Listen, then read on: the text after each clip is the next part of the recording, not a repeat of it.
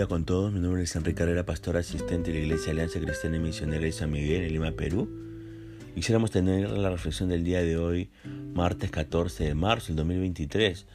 Hoy nos corresponde ver el pasaje de 1 Corintios capítulo 7, verso del 1 hasta el 24. Y hemos querido titular a este devocional Preguntas acerca de la vida matrimonial. El capítulo 7 marca el inicio de una nueva sección en esta epístola. Pablo ahora comienza a tratar interrogantes que los mismos hermanos habían planteado. En una carta que le habían enviado anteriormente, ve usted 1 Corintios capítulo 7 verso 1 y también 1 Corintios capítulo 8 verso 1. El primer asunto que Pablo trata tiene que ver con el matrimonio. En realidad había varios problemas relacionados con este tema y Pablo los trata uno por uno. ¿Qué dice Pablo a manera de pregunta perdón, a manera de respuesta a estas interrogantes? Bueno, trataremos el asunto uno por uno. Si usted se fija en los versículos del 1 al 2 y también en el versículo de 6 a 9, hay una primera pregunta que le hacen a Pablo. ¿Cuál es? ¿Es bueno casarse o sería mejor quedar soltero? ¿Por qué será que algunos creyentes en Corinto estaban preocupados por este tema? Quizás debe haber varias razones, pero el texto no nos lo dice.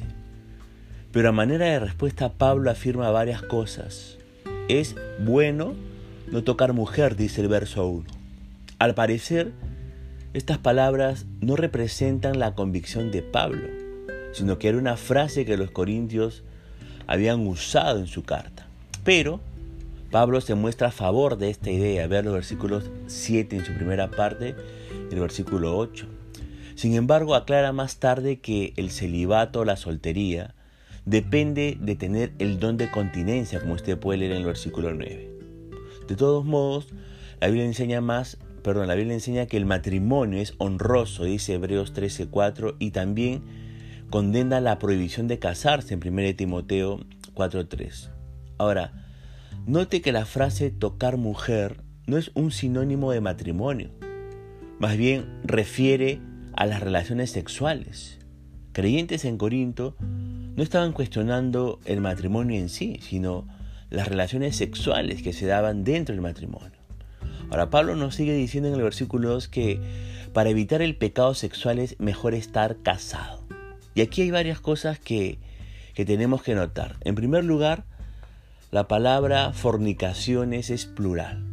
Pablo tiene en mente no simplemente el peligro de la fornicación, sino de los actos de fornicación que se cometían a diario en Corinto.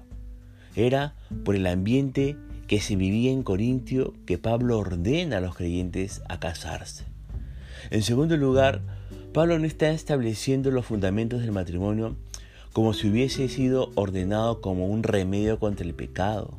Más bien dice por qué en Corinto deben casarse los que en otra circunstancia podrían haber permanecido solteros. Por tanto, no debemos de acusar a Pablo de estar promoviendo la idea de que el matrimonio es solo una medida preventiva contra la inmoralidad. En tercer lugar, el énfasis, el énfasis puesto sobre su propia mujer, su propio marido, indica que Pablo está excluyendo la poligamia. Es decir, que los creyentes no tienen que participar de este pecado. Y Pablo prefería preferiría que los creyentes quedaran sin casarse como él, como dice el versículo 7 en su primera parte. Y al parecer Pablo fue casado. Aunque Pablo aconseja la vida célibe, soltera, él sabe que esto requiere tener el don de continencia sexual, como usted puede leer en el versículo 7 en su segunda parte y el versículo 9. Y la idea implícita es de abstenerse de algo, Ve a 1 Corintios capítulo 9, verso 25. Si un creyente no puede vivir tranquilamente sin tener relaciones sexuales, Pablo afirma que es preferible casarse antes que estarse quemando, dice el verso 9. Evidentemente Pablo tenía el don de continencia. Fíjese de algo, ¿ah?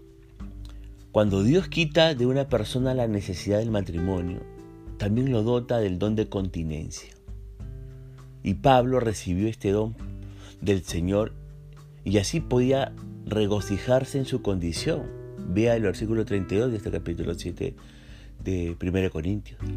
Ahora, en los versículos 3 al 5 está la segunda pregunta que le hacen al apóstol Pablo, estos hermanos de Corinto. Le preguntan, ¿hay algo de malo en tener relaciones sexuales? Si algunos creyentes, en este caso los solteros, estaban dudando si debían casarse o no, otros, es decir, los creyentes casados, estaban dudando si debían seguir teniendo relaciones sexuales con su cónyuge dentro del matrimonio. Y Pablo trata este asunto en estos versículos 3 al 5. Nos dice en el versículo 3 que la relación sexual es un deber dentro del matrimonio. Es decir, la relación sexual es una obligación es una deuda dentro del matrimonio. Y esta deuda se contrae en el momento de hacer sus votos ante Dios en el día del matrimonio. Por eso acceder a tener relaciones sexuales con su cónyuge no es concederle un favor, sino pagarle una deuda. Además, Pablo nos dice en el versículo 4 que los casados no tienen potestad unilateral sobre sus cuerpos. Aunque más adelante va a decir que el esposo es cabeza de la mujer, ahí en 1 Corintios 11.3. Pero Pablo aquí enseña claramente que en cuanto a las relaciones sexuales, ambos tienen la misma autoridad, habiendo eh, completa igualdad. Esta igualdad de derechos proviene de los votos matrimoniales, por medio de los cuales cada cónyuge rescinde el derecho que tiene sobre su propio cuerpo y lo cede al otro. Lejos de ser machista, como muchas veces se le acusa al apóstol Pablo de ser, Pablo demuestra un tremendo respeto por los derechos de la esposa. Para los esposos en Corinto, lo que Pablo escribe aquí les habría impactado tremendamente. Nos sigue diciendo Pablo en el versículo 5 que solo puede haber abstinencia sexual para fines devocionales. Pablo indica que solo debe haber un alto en las relaciones sexuales dentro del matrimonio cuando tres condiciones se cumplen. Primera condición, el fin o el propósito es devocional. Y Pablo habla específicamente de la oración. Vale decir que lo único que está por encima de los derechos del cónyuge es la comunión con Dios. Segunda condición, el acuerdo mutuo. Ambos esposos deben estar convencidos de que la abstinencia sexual es deseable y beneficiosa. Y tercera condición, el tiempo es limitado.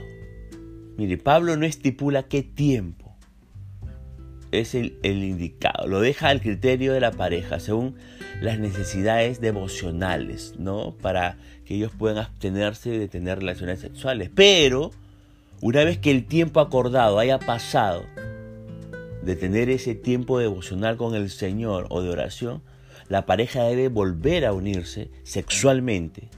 De lo contrario, la pareja se expondrá a las tentaciones de Satanás. Ahora, fíjese que también que en los versículos del 10 al 11 está la tercera pregunta que le hacen los corintios a Pablo. ¿Qué le preguntan? ¿Puedo separarme de mi cónyuge si no nos llevamos bien? Si bien es cierto que el apóstol Pablo aconseja una vida soltera o célibe, él afirma categóricamente que los casados no deben usar esto como excusa para separarse de su cónyuge. Algunos quizá estaban pensando en Corinto que se habían equivocado en casarse y que estarían mejor separados de su pareja. Y Pablo niega rotundamente esta opción. Pablo habla tanto a maridos como a esposas. Ninguno de ellos tiene el derecho de separarse de su cónyuge. ¿Qué nos dice en el versículo 11 en su primera parte? Si se separa, debe quedarse solo. Es decir, la persona no puede buscar otra pareja si es que decide separarse de su cónyuge. A lo menos no debe buscar una pareja mientras su cónyuge aún viva. Vea usted Romano capítulo 7, verso 3. También Pablo nos dice en este versículo 11, en su segunda parte, que si se separa ese, ese cónyuge, debe procurar una reconciliación.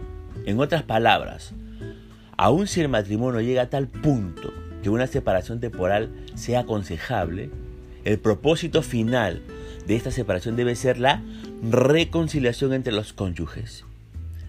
Ahora, algo más nos dice el apóstol Pablo en los versículos del 12 al 16. Aquí está la cuarta pregunta que le hacen los corintios a Pablo. Le preguntan, ¿Puedo vivir con mi, cónyuge aunque éste no sea creyente? Y esta siguiente pregunta que Pablo trata tiene que ver con la legitimidad de seguir viviendo con un cónyuge inconverso. Al parecer algunos creyentes en Corinto estaban pensando que si no pueden si no puede haber comunión entre la luz y las tinieblas, entonces eso hace imposible seguir viviendo con una pareja que no sea cristiana, que no conozca a Dios. El contexto aquí es el de una pareja que se casaron como inconversos, pero que ahora uno de ellos ha conocido a Cristo. Y Pablo responde a este interrogante de, la, siguiente manera, ¿no? Vea usted los versículos 12 al 14 y el versículo 16. ¿Qué es lo que le dice Pablo? El creyente no debe abandonar a su cónyuge si éste consiente en seguir viviendo con él. La explicación de esta afirmación está en los versículos 14 y 16. ¿Por qué tiene que seguir viviendo con su cónyuge que no es creyente? En primer lugar, el verso 14 nos va a decir en la primera parte que el creyente santifica al inconverso. Y lo que el apóstol Pablo quiere decir es que al vivir íntimamente con su cónyuge, con un cónyuge cristiano, el incrédulo experimenta la influencia de la santidad. La segunda explicación que nos da el apóstol Pablo, ¿no? De que el cónyuge tiene que seguir viviendo con su, con su pareja eh, no creyente, es que el matrimonio santifica a los hijos, dice el versículo 14 en su segunda parte. Y sabe que Timoteo, el discípulo de, del apóstol Pablo, es un ejemplo de esto teniendo una madre judía y un padre griego, Timoteo después se decide por Jesucristo, ser un discípulo de él. Ahora hay una tercera explicación de por qué el cónyuge creyente no debe de abandonar a su cónyuge no creyente. Y Pablo nos dice que la convivencia hace posible la salvación del otro. Nos lo dice en el versículo 16. El creyente debe seguir viviendo con el inconverso porque siempre existe la posibilidad de que la convivencia podría resultar en la conversión del incrédulo. Ahora, ¿qué nos dice Pablo también en el versículo 15? Nos dice también que si el cónyuge inconverso decide abandonar al creyente, éste tiene la libertad de dejarlo ir. La responsabilidad por la separación está en las manos del incrédulo. El inconverso obviamente no puede ser presionado a cumplir la ley de Dios si es que realmente no quiere hacerlo. Y la preocupación de Pablo es aliviar la conciencia del creyente abandonado por el inconverso, afirmando que Dios no le condena por separarse de su pareja si es que la pareja desea hacerlo. Ahora, volviendo al versículo 20, aquí tenemos el principio fundamental en el pensamiento del apóstol Pablo. Él dice, cada uno en el estado en que fue llamado, en él se quede. Compárelo usted con el verso 17 y el verso 24. Pablo aplica este principio no solo al estado civil, sino también a la, a la circuncisión. Lea los versículos 18 al 19 y también a la esclavitud. Lea los versículos 21 al 22. ¿Cuál es la importancia de este principio? Pablo parece estar enseñando dos cosas fundamentales. Primera cosa fundamental, la importancia de reconocer el llamado de Dios en nuestras vidas. Debemos ser las personas que Dios quiere que seamos. Y segundo, y la segunda cosa fundamental que nos dice Pablo con respecto a este principio es que la importancia del contentamiento en la vida cristiana y no estar anhelando cosas que están fuera de nuestra. De nuestra realidad. Los criterios que el mundo maneja, como estar casado o soltero, ser circuncidado o incircunciso, ser esclavo o libre, realmente son muy secundarios y no deben ser de mayor importancia para los creyentes. La razón por la cual Pablo aconseja quedar en la situación en la que uno conoció al Señor es porque esa relación con el Señor es muchísimo más importante que cualquier otra cosa. Así que usted puede ver allí preguntas acerca de la vida matrimonial que el apóstol Pablo nos responde. La segunda parte la veremos el día de mañana. Por eso ponemos punto final al devocional del día de hoy, deseando que la gracia y misericordia de Dios sea sobre su propia vida, como será Dios mediante, hasta una nueva oportunidad que el Señor le bendiga.